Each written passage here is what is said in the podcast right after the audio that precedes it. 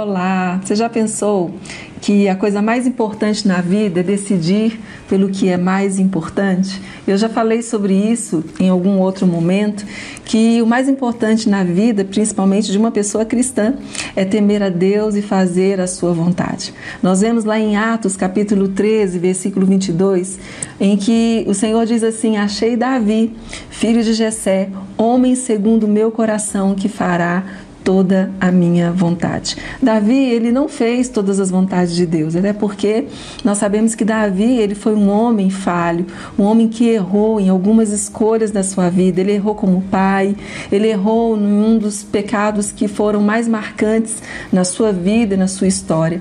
Mas nós encontramos em Jesus esta perfeição, um homem que fez a vontade de Deus na terra e que nunca errou. Lá em João, capítulo 17, versículo 4 diz assim: eu te glorifiquei na terra, consumando a obra que me confiaste para fazer. É, Jesus ele sempre consultava a Deus, ele sempre buscava em Deus a direção, ele sempre falava com o Pai. E Davi ele também agia dessa forma. Davi era um homem que consultava a Deus, ele buscava a direção do Senhor em todo o tempo e para todas as batalhas, para tudo que ele ia fazer. Mas contudo ele errou. Mas nós temos muito que aprender com Davi. Ele era o improvável da sua casa. Ele era aquele que Ninguém acreditaria que seria escolhido e ungido para poder ser rei. Ele era comum, como eu, como você, como a maioria das pessoas na Bíblia, que eram pessoas comuns. Nós vemos aqui pescadores, pastores, donas de casa, como a Sunamita. Lembra da história da Sunamita? Então, essas pessoas elas eram como nós. E assim como Deus ele fez com Davi e com essas pessoas comuns lá da história da Bíblia, Deus ele usa pessoas comuns como eu e você.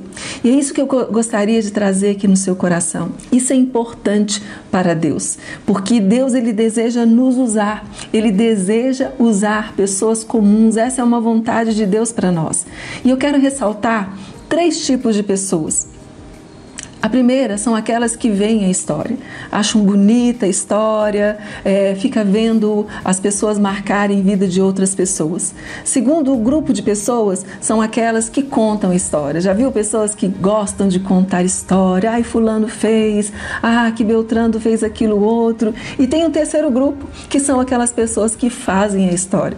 A minha pergunta para você hoje entendendo que a vontade de Deus é usar a nossa vida, é que nós sejamos homens e mulheres que façam a diferença aqui nessa terra, mesmo em meio a essa crise, a este momento que nós estamos vivendo. A minha pergunta para você é: em qual grupo você se encaixa? No grupo daqueles que veem a história, simplesmente veem, daqueles que contam a história, ou você é do tipo que faz a história?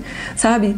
É, escolher por aquilo que é mais importante significa a gente escolher em fazer parte do grupo que faz a história.